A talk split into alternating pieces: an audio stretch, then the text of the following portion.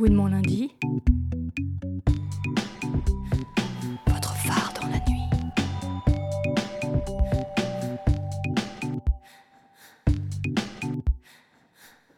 Bonsoir, bienvenue sur Gouinement lundi, votre phare dans la nuit. Euh, c'est Mathilde qui vous parle et ce soir j'ai le plaisir d'animer avec Juliette. Bonsoir Juliette. Bonsoir. Ce soir on se retrouve pour parler art, beaux-arts, histoire de l'art. Pendant longtemps et trop longtemps, l'histoire de l'art n'a inclus les femmes, euh, les lesbiennes, les bi, les trans qu'en tant que muse, modèle ou inspiration.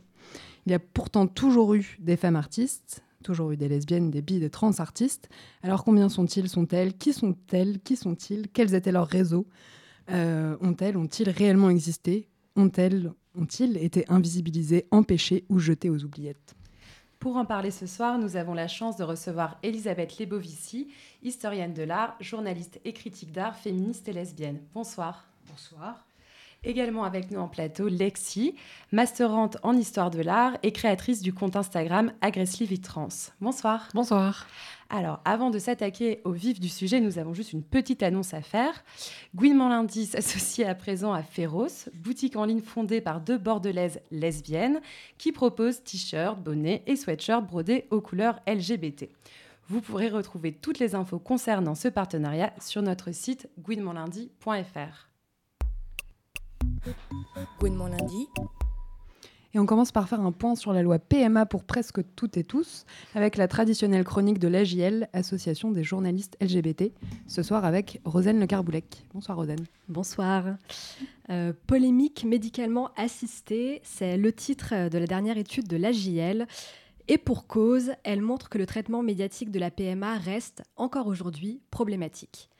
L'AJL a passé au crible les matinales de 5 radios généralistes du 23 septembre au 15 octobre, la, la, soit la période pendant laquelle l'Assemblée nationale examinait le projet de loi bioéthique, censé ouvrir la PMA à toutes les femmes, à l'exclusion des personnes trans. Et les résultats de ces écoutes sont loin d'être réjouissants. En 22 jours, France Inter, France Info, RMC, RTL et Europe 1 ont abordé la PMA 35 fois. Et qui ces radios ont-elles privilégié pour prendre la parole à ce sujet? Eh bien, des non-concernés, bien sûr. On a ainsi pu compter 29 hommes interrogés contre 19 femmes. Et parmi celles-ci, seulement deux lesbiennes et une femme célibataire. Quant aux personnes trans, on n'en parle même pas. Elles n'ont pas été ne serait-ce qu'évoquées une seule fois. Et ce, contrairement à la GPA, qui ne fait pas partie du projet de loi, mais qui a été abordée 14, 14 fois, ou encore la PMA euh, pardon, ou encore la Manif pour tous, dont euh, les radios ont parlé à 23 reprises. La JL regrette une obsession pour le débat binaire, dont les opposants à l'élargissement de la PMA sortent grands gagnants, et ce, au détriment de l'information elle-même. Pour les explications sur le projet de loi, en effet, on repassera. Les journalistes n'ont abordé le fond du texte que, tenez-vous bien, quatre fois. Ce ne sont pourtant pas les questions qui manquent. Quid de l'exclusion des personnes trans, grosses ou racisées? De l'efficacité des campagnes de dons de gamètes? Quid de la filiation des enfants conçus avant cette loi? On pourrait continuer, mais on espère surtout que les médias réagiront euh, lors du second passage du texte à l'Assemblée. En attendant, le Sénat vient de voter la PMA pour presque toutes, en limitant son remboursement au cas d'infertilité. Une loi à minima, donc, comme son traitement par les médias. Et pour en discuter, la JL co-organise avec l'association de femmes journalistes Prenons la Une une table ronde. Ce sera le 3 février à 19h30 à l'école W à Paris. Et contrairement à la PMA pour les lesbiennes, c'est gratuit. Mon lundi. Vous êtes toujours en plateau euh, sur Gouine mon lundi pour parler de la place des femmes et des LBT dans les arts. En 1971, l'historienne de l'art Nida Nolchin s'interrogeait dans un célèbre article pourquoi n'y a-t-il pas eu de grandes artistes femmes? Alors, Elisabeth et Lexi, je vais me tourner vers vous euh, pour vous poser cette question et peut-être l'actualiser. Euh, quid des lesbiennes et des personnes trans? Donc, Elisabeth, peut-être si vous voulez euh, Alors, commencer. Petite explication de texte pour commencer. J'aimerais bien qu'on revienne là-dessus parce qu'en fait, le titre en anglais, c'est Great Women Artists. Et alors, moi, je traduis toujours en français par Grand Artiste Femme. Parce qu'en fait, pour Linda Nochlin, et c'est ça qui est vraiment chouette dans ce qu'elle écrit en 71 et qu'il faut vraiment considérer, c'est qu'elle elle considère que grand va avec artiste homme, c'est-à-dire effectivement qu'il faut prendre l'expression comme un, comme un tout, et elle montre comment effectivement la notion de génie, la notion de singularité de l'artiste, la notion de signature de l'artiste sont véritablement des créations patriarcales qui rentrent dans la définition de l'artiste telle qu'elle est donnée par une société hétéropatriarcale. Donc en fait, pourquoi il n'y a pas de grands grandes femmes artistes, parce qu'effectivement, les femmes artistes ne rentrent pas dans cette définition hétéropatriarcale, cis, blanche, occidentale, euh, capitaliste finalement, de l'artiste. Voilà, petite euh, explication. Et c'est là où je trouve qu'il y a un vrai euh, paradoxe dans toute la théorie et la sociologie de la réception du travail des artistes, c'est qu'on a beaucoup on a beaucoup voulu mettre en valeur l'individualité le, des mmh. artistes, à quel point il y avait une forme de, de oui d'individualité contrairement à des sociétés hyper euh, présentées comme hyper euh, hyper formalisées hyper euh, hyper normées par l'influence de la religion notamment pendant tout le Moyen Âge puis la Renaissance. Mais en fait c'est une c'est une individualité qui est subjective quand elle est appliquée aux artistes. Elle est valable et elle est reconnue que s'il s'agit d'un artiste homme.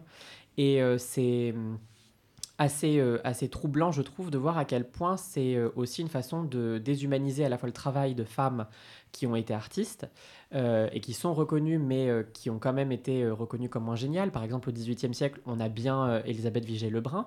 Mais, mais c'est vrai que le terme génie n'a jamais été utilisé pour parler d'elle à son époque. Il y a une vraie volonté de, en quelque sorte, sectionner le, la part artiste de la femme. Il y a une création artistique et il y a une femme, mais les deux sont souvent euh, ou alors trop peu mentionnés, ou alors euh, mentionné pour dire que son travail était un travail féminin et donc moins valorisé que celui de l'homme. Et alors, juste chez les hommes, on ne sépare pas l'artiste de l'homme, comme on dit. Bien sûr, bien sûr.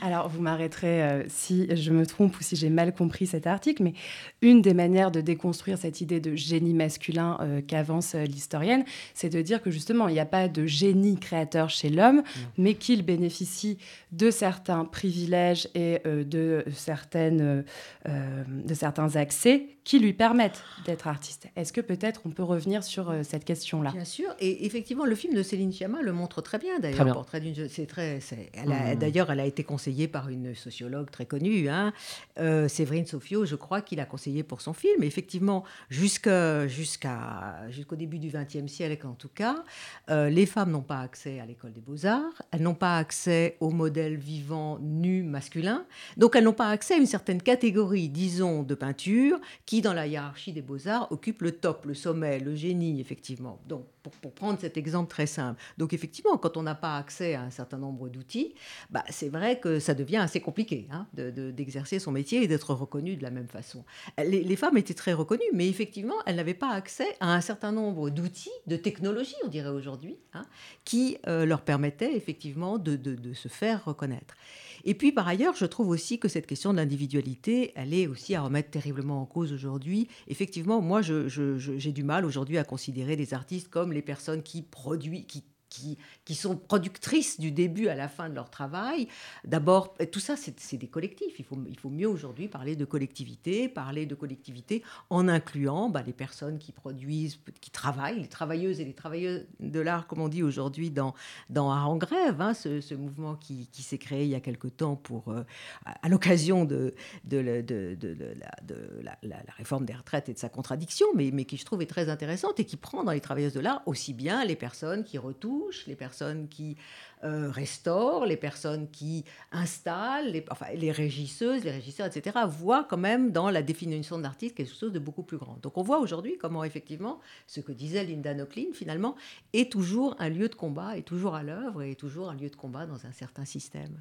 Et finalement, c'est assez simple, c'est euh, toujours une question de contexte. Et euh, la production artistique, qui est une vraie chaîne, euh, qui n'est jamais que le travail de l'artiste, mais aussi le fruit d'une commande, donc d'un contexte socio-culturel, socio-économique. En fait, ça n'est jamais, cette exclusion des femmes, elle n'est jamais que le reflet de la société au sens large, qui est une société exclusive, masculiniste, capitaliste. Et, effectivement, c'est cette volonté euh, globale de, plus une volonté, c'est cet état de fait de domination masculine qui en fait ne fait que se refléter sur les institutions traditionnelles de production officielles, qui laissent des espaces extrêmement, extrêmement minoritaires aux femmes même quand elles sont reconnues. D'ailleurs, elles sont reconnues pour quelque chose qui est souvent euh, de l'ordre de l'artisanat, et c'est là qu'on trouve aussi ce grand clivage art-artisanat euh, euh, qui, qui a, beaucoup fait souffrir aussi l'écriture de l'histoire de l'art, avec certaines formes d'art comme plus valables que d'autres. c'est là aussi qu'on peut après tracer des histoires individuelles de volonté de s'affranchir de ces structures-là. Et du coup, là, tu mentionnes, euh, enfin, vous mentionnez, Lexi, vous, tu, euh, l'importance du contexte et de la commande. Et donc, ces personnes qui commandent, euh, elles vont commander certaines images. Bien sûr. Donc, ces images vont être politiques et vont aussi être un reflet. Et donc, là, on arrive dans cet aspect de qu'est-ce qui est représenté. Et donc, ce sont aussi des dominations qui sont dans des images. Peut-être que tu peux un peu développer là-dessus. Hum, l'une des, catégories, l'une des typologies artistiques qui le représente assez bien, je trouve, c'est le portrait. Euh, la tradition du portrait, elle est extrêmement, euh, codifiée, elle est extrêmement euh, figée et elle montre les, intentions du commanditaire qui sont euh, exécutées par l'artiste. C'est-à-dire que euh, pendant tout, euh, à peu près toute la période de l'Ancien Régime, le portrait est une commande de prestige, donc déjà on est ancré dans un contexte social qui est un, contexte d'élite, un contexte d'argent, que ce soit l'aristocratie ou avec, le, au fil du temps, du 16 au 19e siècle, une bourgeoisie qui s'enrichit. Et euh, il y en a des sous-typologies de portraits, le portrait de famille, le portrait de fonction, qui montrent à quel point euh, c'est toujours les mêmes dynamiques qui se jouent et qui sont représentées. Le portrait de famille au XVIIIe siècle, typiquement, est un portrait qui montre très physiquement l'homme debout, il est le patriarche actif et la femme est euh, au mieux assise à ses côtés, elle est la femme attentive, elle regarde les enfants. Les jeux de regard aussi sont très importants dans, la, portrait, dans, le portrait. L'homme regarde souvent euh, le, spectateur. C'est assez rarement le cas de la femme, ou alors il faut que ce soit une exception sociale comme euh, des femmes souveraines, comme ça a pu être le cas de Catherine de Drussy, entre autres. Il y a vraiment, en fait, je trouve que les images, enfin, je sais pas, je trouve, les images, ça se décortique. Et les images, euh, elle joue de codes qui font sens dans un contexte. C'est souvent ce qui empêche la perception, c'est qu'on on peut avoir perdu euh, le, sens de certains codes, de certains gestes, mais il y a vraiment une volonté active de représenter ces dominations qui sont, encore une fois, le reflet de leur société. Alors, je mets un petit bémol, c'est qu'en fait, on s'aperçoit aussi quand même que les artistes n'ont pas arrêté de déjouer finalement ces codes de domination et de nous lancer des petits signes. moi, ce qui m'excite en fait dans l'histoire de l'art et dans les musées, euh, où je vais beaucoup, c'est effectivement de repérer tous ces petits signes que euh, les images, finalement, ou les peintures, nous, ou les sculptures, ou bien d'autres choses encore, les tapis, je ne sais pas, nous lancent. Ça, c'est mon côté queer, justement. si, je peux dire qu'il y a que, le travail queer, c'est ça, c'est finalement de, de ramasser, de recueillir tous ces indices qui nous sont lancés et qui finalement nous aident à regarder les choses un tout petit peu autrement. Je prends un petit exemple. Euh, j'ai beaucoup parlé de ça, mais euh, quand le Zoé Léonard, en 1991, euh, décide d'utiliser une galerie de peinture, c'est Zoé Léonard est une artiste, et elle fait enlever toutes les représentations où il n'y a que des hommes. Hein, et elle fait laisser au mur tous les tableaux où il n'y a que des femmes, et à la place des représentations masculines, elle met des, photographies de juves, voilà, de ses copines qu'elle a photographiées. Voilà. Alors, Là, on se rend compte, bon, non seulement qu'il y a des tas de représentations qui manquent au musée, mais on se rend compte aussi d'une chose extraordinaire, c'est qu'entre les représentations, tout d'un coup, il va pouvoir se passer des choses. Et que finalement, le regard très négatif qu'on pourrait jeter sur la représentation des femmes en général, euh, par les peintres des, par exemple, 18 et 19e occidentaux, parce qu'on euh, ne peut pas généraliser, et eh bien tout d'un coup, euh, on peut finalement observer des signes de connivence et observer peut-être la possibilité d'un désir qui ne soit pas un désir patriarcal, hétérocentré, etc., mais tout à fait autre chose. Donc, je suis tout à fait d'accord avec ce que, ce que tu dis, mais je voudrais juste ajouter qu'il y a peut-être aussi, pour nous, des façons de les relire, de se les approprier, qui me paraît extrêmement importante. On va prendre une première petite pause musicale. Euh, on va écouter la voix puissante et envoûtante de Jackie Shane pionnière de la soul californienne, et Icon Trance avec Don't Play That Song You Lied.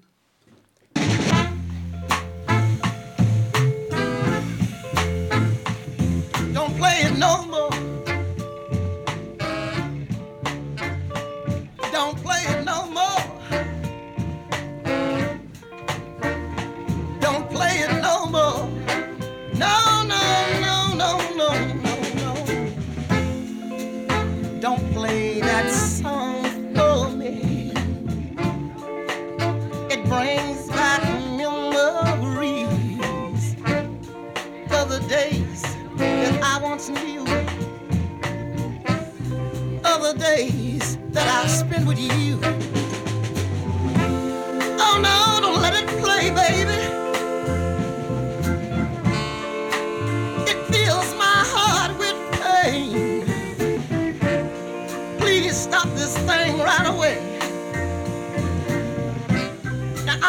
Remember every word you said.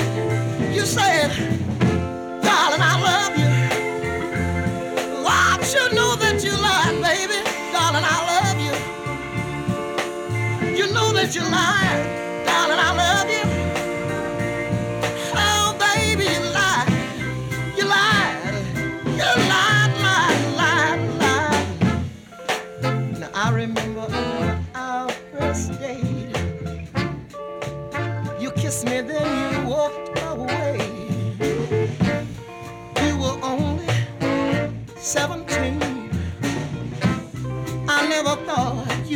so mean.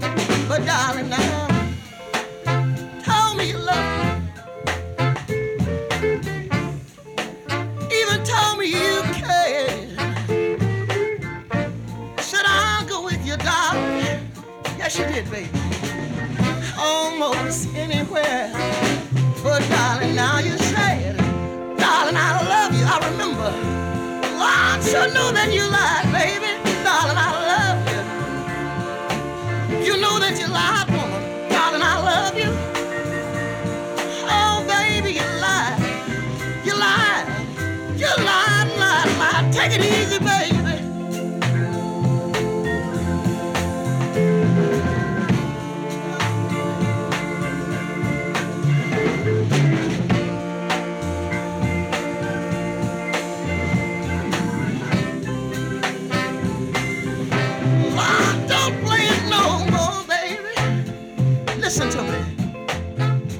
play it no more.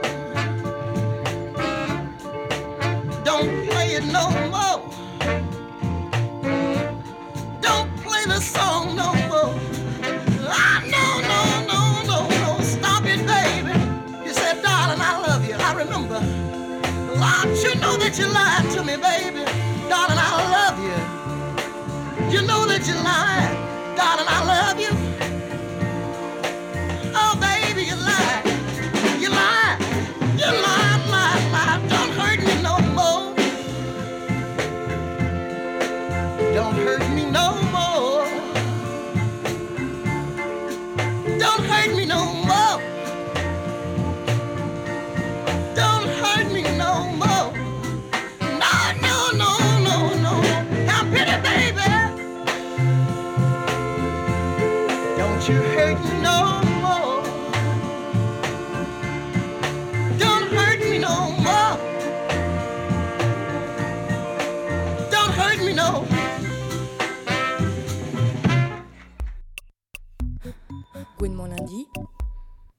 Vous êtes toujours à l'écoute de Gouinement lundi, votre phare fidèle dans les nuits.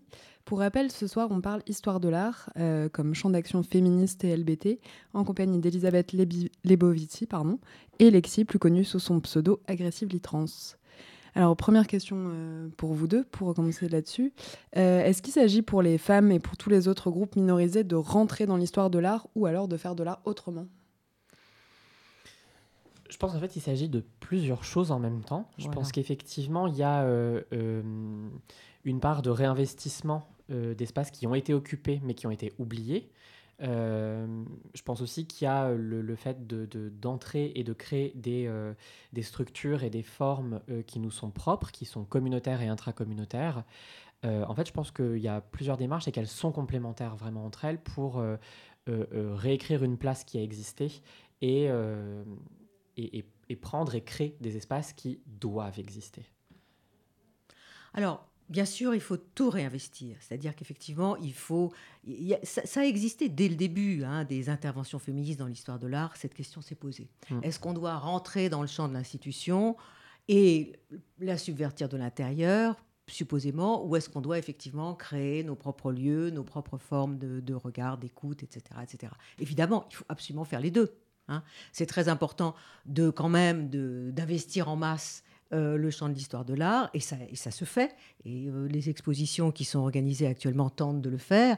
Et puis, il faut, comme alors euh, le dit très bien cette historienne d'art très importante, je pense, qu'on ne connaît pas assez en France, qui s'appelle Griselda Pollock, qui, je crois, est le mieux théorisé ce qu'elle appelle des interventions féministes dans le champ de l'histoire de l'art. Elle dit, moi, je ne fais pas de l'histoire de l'art féministe, pour moi, il n'y a pas d'artistes féministes, il y a des interventions féministes dans le champ de l'art, c'est-à-dire essayer de repenser complètement ce qu'on entend même par histoire. Hein. Euh, par exemple, quand on se met à s'intéresser à, certaines artistes, euh, là encore, la notion de singularité est impossible.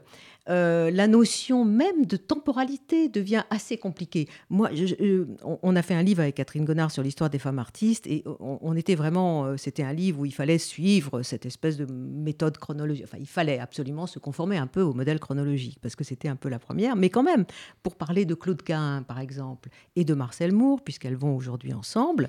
Claude Quin, juste pour préciser pour nos auditrices. Euh, photographe. Voilà, photographe, mais aussi écrivaine, hein, qu'on a connue d'abord comme écrivaine et qui, euh, qui dont les photos, enfin dans les photos, dans les photos à deux, ont été connues bien après euh, sa mort. Hein. donc une artiste un peu inventée dans les années 80, qui arrive finalement à point nommé pour incarner la théorie queer. C'est ça qui est extraordinaire, c'est ces moments, finalement, c'est ça qui m'intéresse, moi, c'est ça qui fait histoire. Ce qui fait histoire, c'est pas de redécouvrir les artistes, c'est qu'elles arrivent à des moments bien précis pour donner corps à, des, pensées, à des concepts, à des choses, à des, à des, corps qu'on imagine finalement. Les voilà et elles leur donnent corps.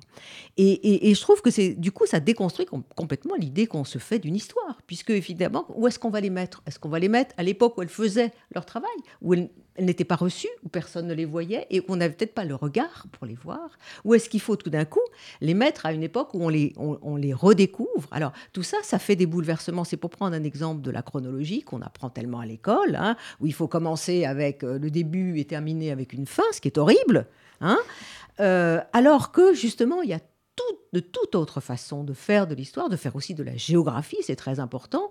Hein. Euh, pendant si longtemps, on a classer euh, les personnes suivant leur nationalité, euh, les écoles. Il y avait quand même des musées qui s'appelaient des musées des écoles étrangères, hein, des sections des écoles. Bon, c'est pas possible, c'est plus possible. Pensez aussi la migration, le nomadisme, etc. dans toutes ces questions. Donc c'est là-dessus, je trouve qu'il y a vraiment beaucoup de choses à faire et, c'est important finalement, non seulement d'intégrer les, artistes, mais désintégrer euh, ces notions, de déconstruire.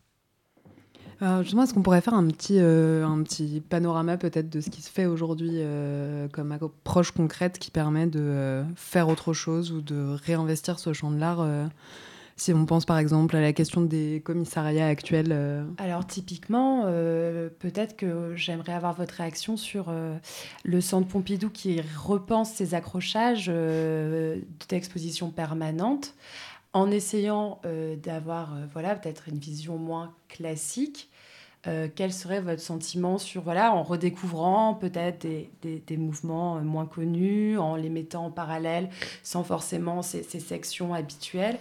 Du point de vue de l'institution, est-ce qu'il y a des choses qui bougent, qui vous paraissent, pardon, bah, intéressantes? Alors, pour prendre l'exemple du Centre Pompidou, c'est vrai que le Centre Pompidou, c'est vraiment très, très, très, très, très transparent. Euh, ou très petit ou très minime. Quand je pense par exemple au Musée d'art moderne de New York, qui vient de rouvrir et déjà, bon, on peut très bien critiquer, mais leur idée, ça a été, ils ont été les représentants de cette histoire de l'art, cis, blanche, occidentale, euh, moderniste, moderne. Bon, dont on a essayé de parler tout à l'heure. Ils ont vraiment fait un travail qu'on appelle révisionniste. Ils ont vraiment, par exemple, le, monument de l'art du XXe siècle, les Demoiselles d'Avignon.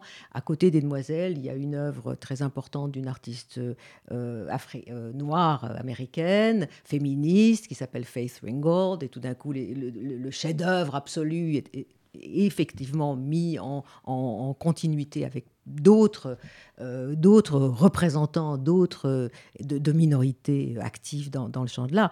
Bon, euh, je crois quand même que Pompidou, là, il s'écrase mollement. Hein, je veux dire, il, continue quand même à produire une certaine histoire de l'art, ne serait-ce qu'une certaine histoire de l'art, de la rupture et de la nouveauté, finalement, où on passe d'une salle en salle.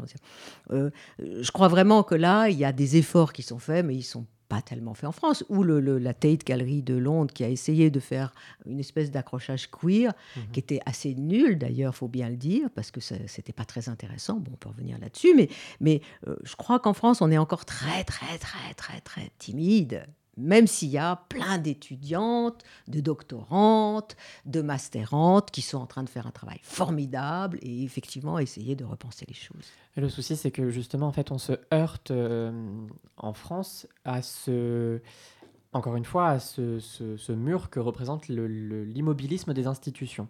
Euh, Pompidou, c'est un cas, mais il y a eu aussi le Louvre, qui a refait plusieurs accrochages, notamment l'accrochage du, du 17e français, euh, les salles en soi sont très jolies, c'est pas le problème, mais ils ont euh, cherché en fait à, renouveler une approche et c'était c'est un échec. C'est un échec parce que euh, ils ont notamment voulu mettre en valeur justement les figures de peintresses françaises du XVIIe siècle, notamment avec une mise en valeur d'une nature morte au, panier de cerises de Louise Moyon.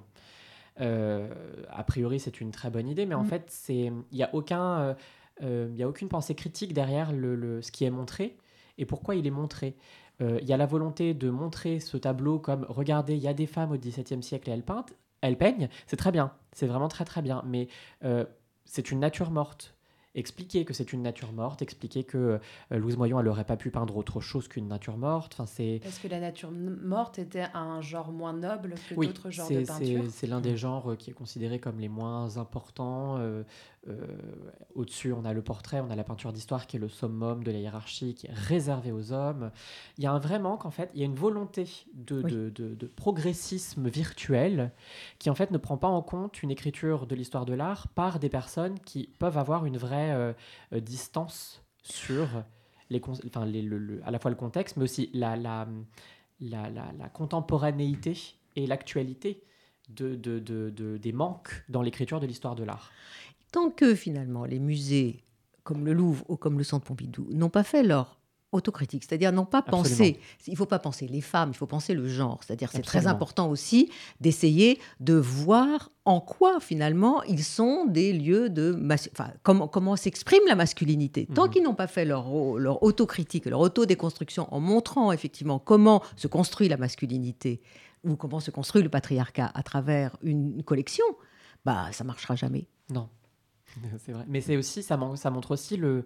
Je trouve qu'en en, creux, en fait, ça montre très bien les, bureaux de conservation qui, qui, qui s'il y a une présence féminine, reste euh, en termes de, de, direction hyper masculine. Encore, enfin, LBT peut-être, mais euh, de façon euh, non politique et non assumée dans l'écriture de ce qui se fait dans les musées. Il y a une vraie. Ça, ça montre tous les manques qu'on a, qu'on a en France, mais pas que d'ailleurs. Donc clairement, on manque de personnes concernées. Euh. Alors oui, et puis si vous voulez, bon, moi je prends toujours cet exemple parce que ça m'a beaucoup concerné, mais tant qu'on ne paye pas les gens qui écrivent dans les catalogues, tant qu'on leur donne pas du temps, tant qu'on s'intéresse pas à tout ce qui a été publié sur tel et tel et tel artiste, et là vraiment les musées français ont une responsabilité très très forte, et eh ben ça marchera pas. Euh, on voit aussi l'émergence en ce moment d'un certain nombre de groupes étudiants euh, qui proposent par exemple des visites. Euh, on pense à Mauvais Genre ou au club LGBTQI, de l'école du Louvre. en quoi c'est quelque chose qui peut changer le regard justement sur l'histoire de l'art et changer aussi la manière dont on transmet l'art et l'histoire de l'art justement? Moi, je trouve ça très très important. Je pense qu'il faudra aller plus loin d'ailleurs et repenser complètement la politique des cartels. Hein. Les cartels, c'est la première chose qu'on voit quand on voit une œuvre d'art. On voit le petit texte qui y a à côté et qui vous donne le nom de l'artiste, les dates de l'artiste, les dates de l'œuvre, le médium. Tout ça, ça pourrait être beaucoup plus intéressant. Euh, dans le modèle noir, il y a eu un tout petit, l'exposition qui a eu à Orsay, Hein, qui montrait donc effectivement la, présence euh, absolument constante euh, de modèles noirs, et là en l'occurrence dans l'art du, du, 19e et du début du 20e siècle. Le, début de l'expo, il y avait vraiment la réécriture des cartels, c'est-à-dire ça aurait dû être plus fort et plus intéressant, et plus, c'est-à-dire prendre comme fil conducteur finalement la personne qui pose, qui elle est, euh, d'où elle vient, comment elle a été payée, qu'est-ce qu'elle a fait, qu'est-ce qu'elle représente, pourquoi elle a été choisie, le paysage, d'où il vient, etc. Enfin, on peut tout repenser. On peut faire parler aussi des paysages. Pourquoi est-ce qu'on parlerait toujours au nom de cet artiste qui aurait tout dominé, une fois de plus? C'est, Là, là, je pense qu'effectivement, les, les, types de visites comme ça, comme, font des, étudiants, des étudiantes qui essayent effectivement de penser autre chose, c'est très important. C'est une façon de former un public. Pour le coup, euh, mauvais genre, c'est euh, c'est des amis. Donc, euh, donc c'est, j'arrive, j'arrive à en parler. Je trouve que déjà, c'est l'affirmation d'une présence et du coup d'un regard différent dans une institution, l'école du Louvre, qui est quand même très conservatrice, qui a encore une spécialité peinture étrangère. donc c'est déjà, une, c'est déjà une présence qui s'affirme. Ensuite, c'est la volonté de, d'affirmer des identités qui euh, ont du coup des, besoins spécifiques et qui ont besoin de, voir des présences euh, qui reflètent leur propre identité. Euh, c'est pour ça que des conférences sont organisées sur justement la présence de personnes racisées, la présence LGBTQ en général dans le milieu de l'art. Il y a hors des structures éducatives, il y a aussi ce genre d'initiatives qui se mettent en place et qui naissent vraiment d'un besoin.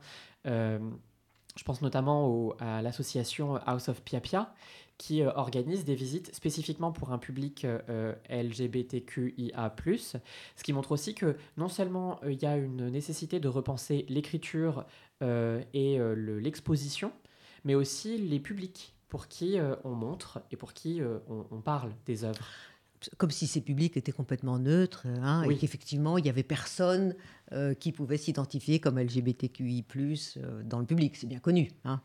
Et puis aussi, il y a une vraie question de, de, de, privilèges économiques dans l'accès à la culture.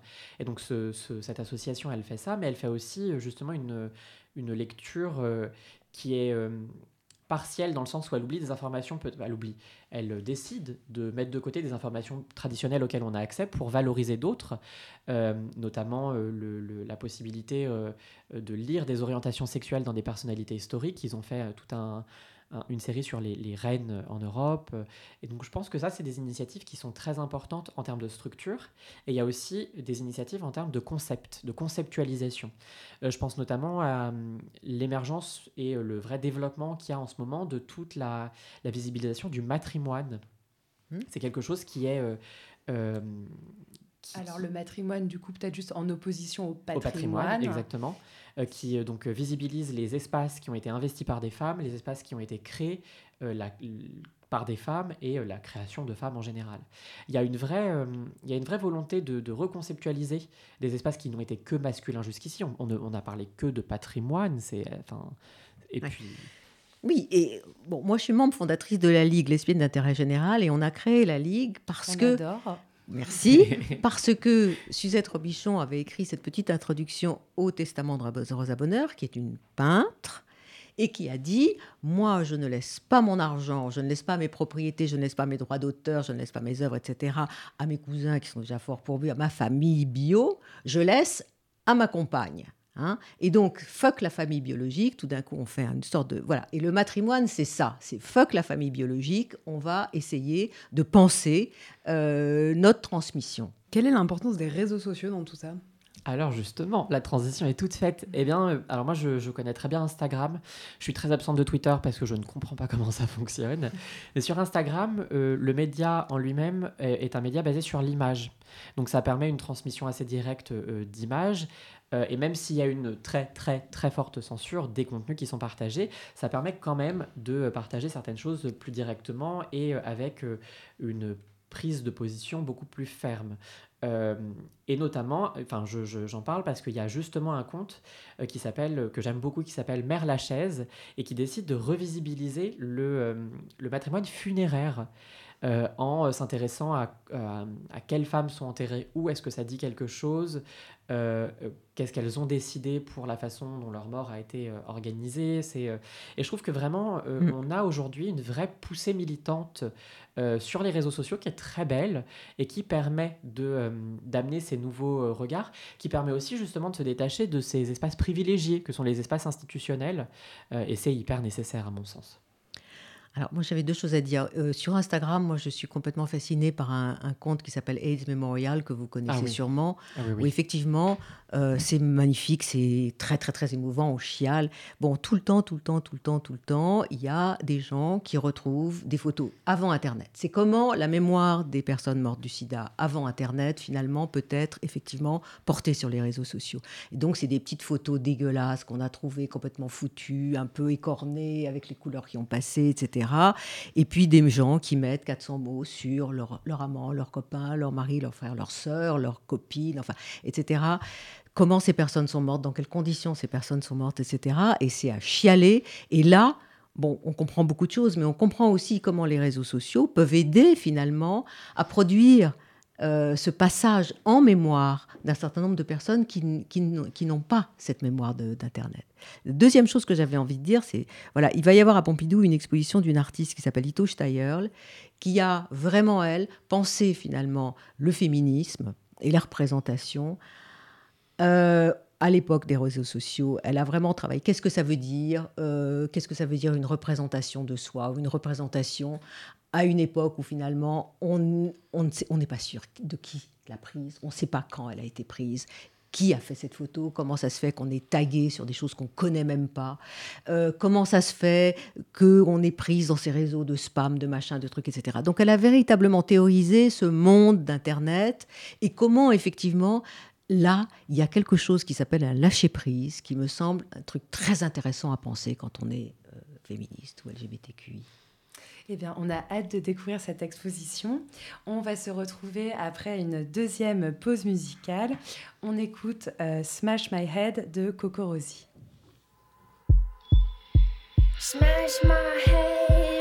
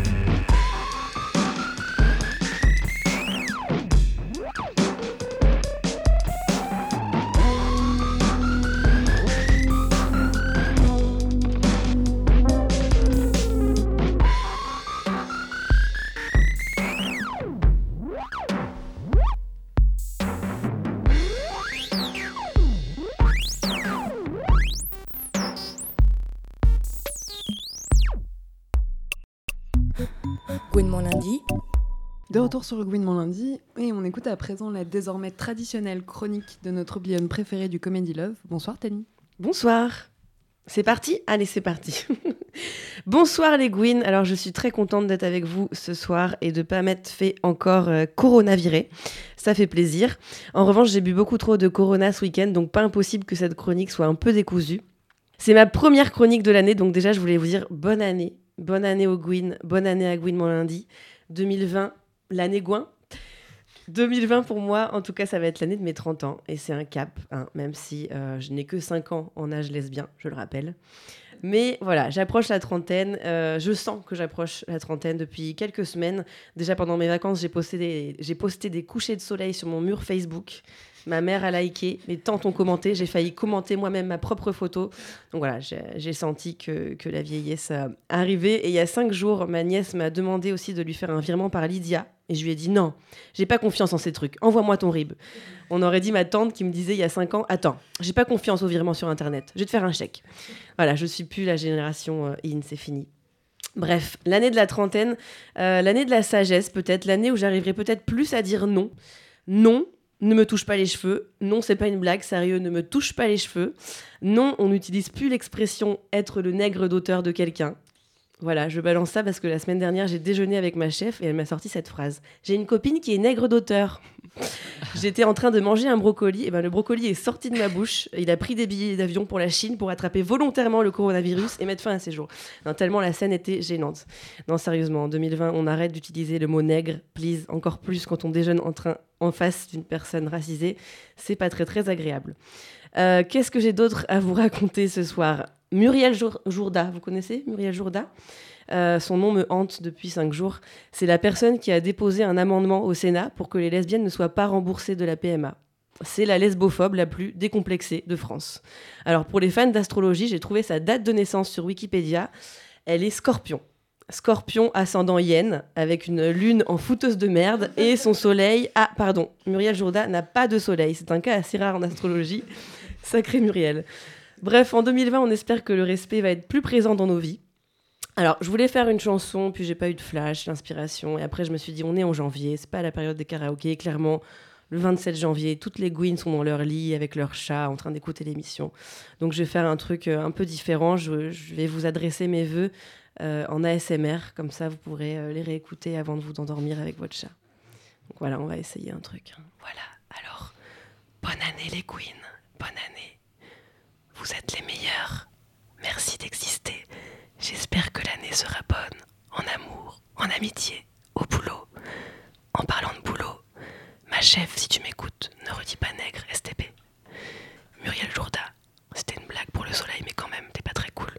Tu peux nous le dire si jamais t'es lesbienne, t'es catée, comme disent les jeunes qui utilisent Lydia. Lydia. Ils font plus de rib. Euh, voilà, ça fait 4 minutes, je crois. Bisous. Prenez soin de vous, les queens. Je vous aime. Et on peut te retrouver tous les mardis soirs à 20h à la Comédie des Trois Bornes à Paris jusqu'au 26 mai. Gwen mon lundi. Dernière partie de notre émission. euh, pardon. notre émission dédiée. Chuchoter.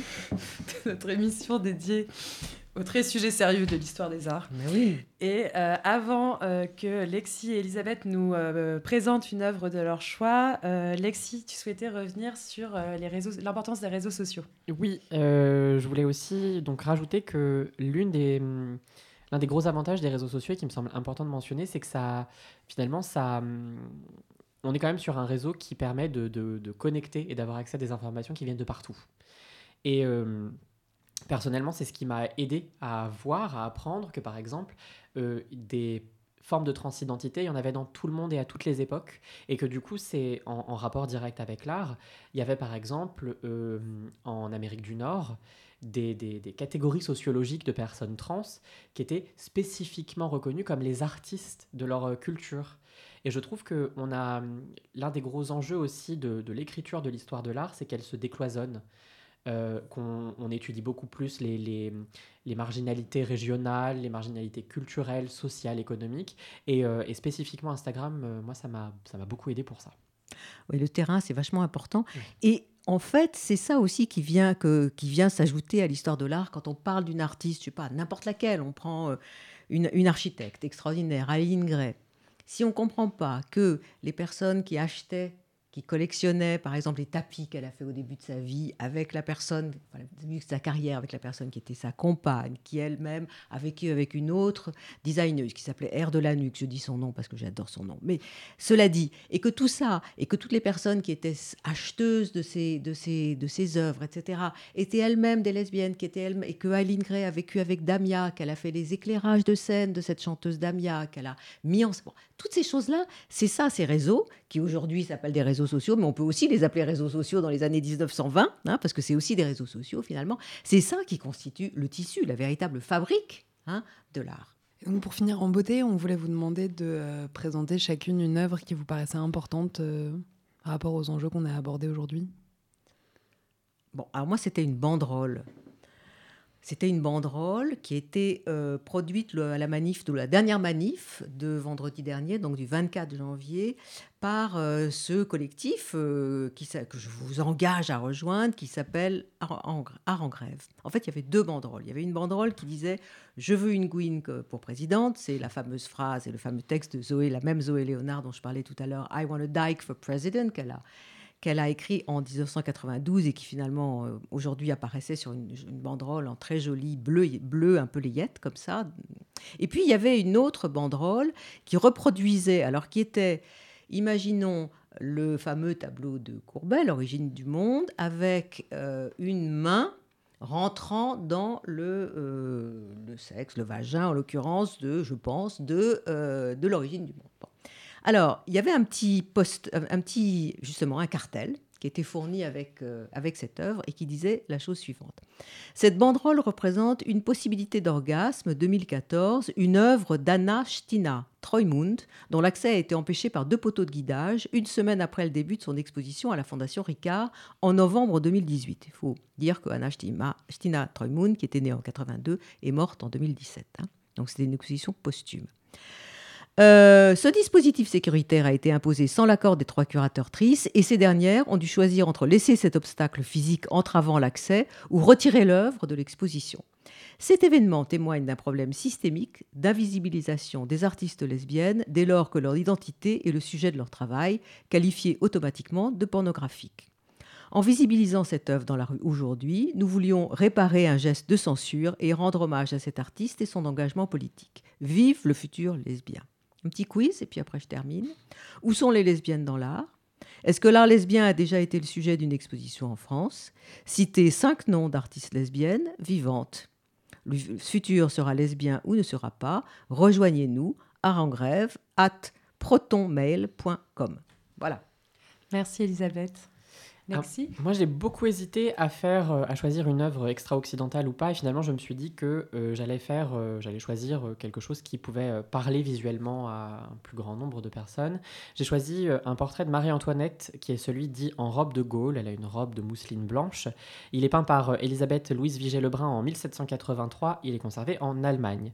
C'est une image qui a l'air très familière, qui a l'air très classique et qui pourtant, je trouve, est un très bon exemple de cet euh, réinvestissement et de cette relecture des codes et du contexte de création d'une œuvre. Parce que derrière ce portrait qui est celui euh, de la reine de France, euh, une commande officielle, donc quelque chose de très de socialement formaté, on a quand même un, un, contexte de création où c'est une femme qui est représentée par une femme, ce qui est suffisamment rare à l'époque pour être mentionné, mais d'autant plus que c'était une volonté active de Marie-Antoinette d'être représentée par Elisabeth Louise Vigée-Lebrun. Euh, on a presque la création, euh, dans le contexte de peinture, d'un espace de non-mixité safe. Euh, on peut aussi voir un vrai contraste entre le format officiel de ce portrait de la reine de France et la volonté d'individualité que Marie-Antoinette a réclamée dans le portrait. Elle n'est pas peinte dans une robe de cour en soie, elle n'a pas de bijoux en pierre précieuse, elle a un chapeau de paille et une robe de mousseline, c'est un tissu qui était très cher, mais qui est simplement blanc et très léger. Euh, on a aussi euh, une possibilité de voir une lecture, de faire une lecture critique de la réception du tableau, qui a été absolument euh, lynché quand il a été exposé à Paris. Et il y a une vraie, une vraie dureté qui a été particulière sur cette œuvre, parce que c'est une femme qui était représentée dans des codes qui n'étaient pas suffisamment dignes pour sa condition de femme. et enfin, je trouve que en soi, le tableau nous dit aussi quelque chose de peut-être moins positif, qui est le, fait que la production artistique reste et a été pendant trop longtemps un cadre d'élite. on est quand même dans la représentation de la reine de France. Et euh, le tableau montre aussi à quel point la, transmission des idées et l'accès aux idées a trop longtemps été élitiste, puisque dans ce tableau, et cette robe blanche qui a l'air euh, euh, si simple et finalement de ne rien dire, c'est en fait une, un témoignage direct de l'influence de la pensée de Rousseau, le retour à la nature et à la simplicité, dans l'élite en France. Et je trouve que ces, ces différentes euh, lectures et ces différents niveaux euh, de, ces différentes idées qu'on peut euh, redécouvrir en, étudiant cette œuvre pourtant hyper classique et hyper connue, reprise aussi dans la culture visuelle contemporaine, je trouve que c'est quelque chose, enfin, cette démarche peut être intéressante et nécessaire pour réapproprier des espaces et euh, faire des espaces queer là où ils n'existaient pas auparavant. Je peux ajouter quelque chose, c'est que en l'occurrence, Marie-Antoinette a été vraiment euh, le modèle, hein, un modèle pour la lesbophobie, c'est-à-dire ah qu'elle a sans arrêt été accusée, Pendant son accusée euh, hein, d'être lesbienne. Il y a des dessins qui paraissent, enfin les fureurs utérines, euh, voilà, etc. ces histoires avec la princesse de Lamballe, etc. Et qu'effectivement, elle est devenue le. Il y a eu une, espèce d'amour Marie-Antoinette. Il y a une Marie-Antoinette Ophélie. Hein, qui est l'objet d'ailleurs d'un livre et, et, qui est vraiment très très intéressante à étudier. Donc effectivement, en plus de ce portrait, il y a bien sûr cela qu'on peut aussi regarder. Et elle a été euh, reprise dans euh, Les Adieux à la Reine, euh, qui fait une lecture lesbienne d'une figure qui est pourtant hyper, hyper classique et socialement très figée comme reine de France, donc le modèle d'une féminité hétéro dans son rôle social. Bon, eh bien, je pense qu'on peut terminer là-dessus sur euh, Marie-Antoinette, icône lesbienne euh, à laquelle on ne s'attendait pas. Donc, Gouinement lundi, c'est euh, maintenant terminé. Un grand merci à nos deux invités, Lexi et Elisabeth, et à nos chroniqueuses Tani et Rosen, et à Mathilde à la co-animation avec moi. Merci à toi, Juliette. Merci à vous. On se retrouve le 24 février, euh, même heure, même endroit. Vous pourrez retrouver cette émission sur notre site internet gouinementlundi.fr ainsi que sur toutes les plateformes de podcast. Sur les réseaux sociaux, évidemment, vous retrouverez toutes les informations sur les artistes et les œuvres dont nous vous avons parlé ce soir. Au revoir.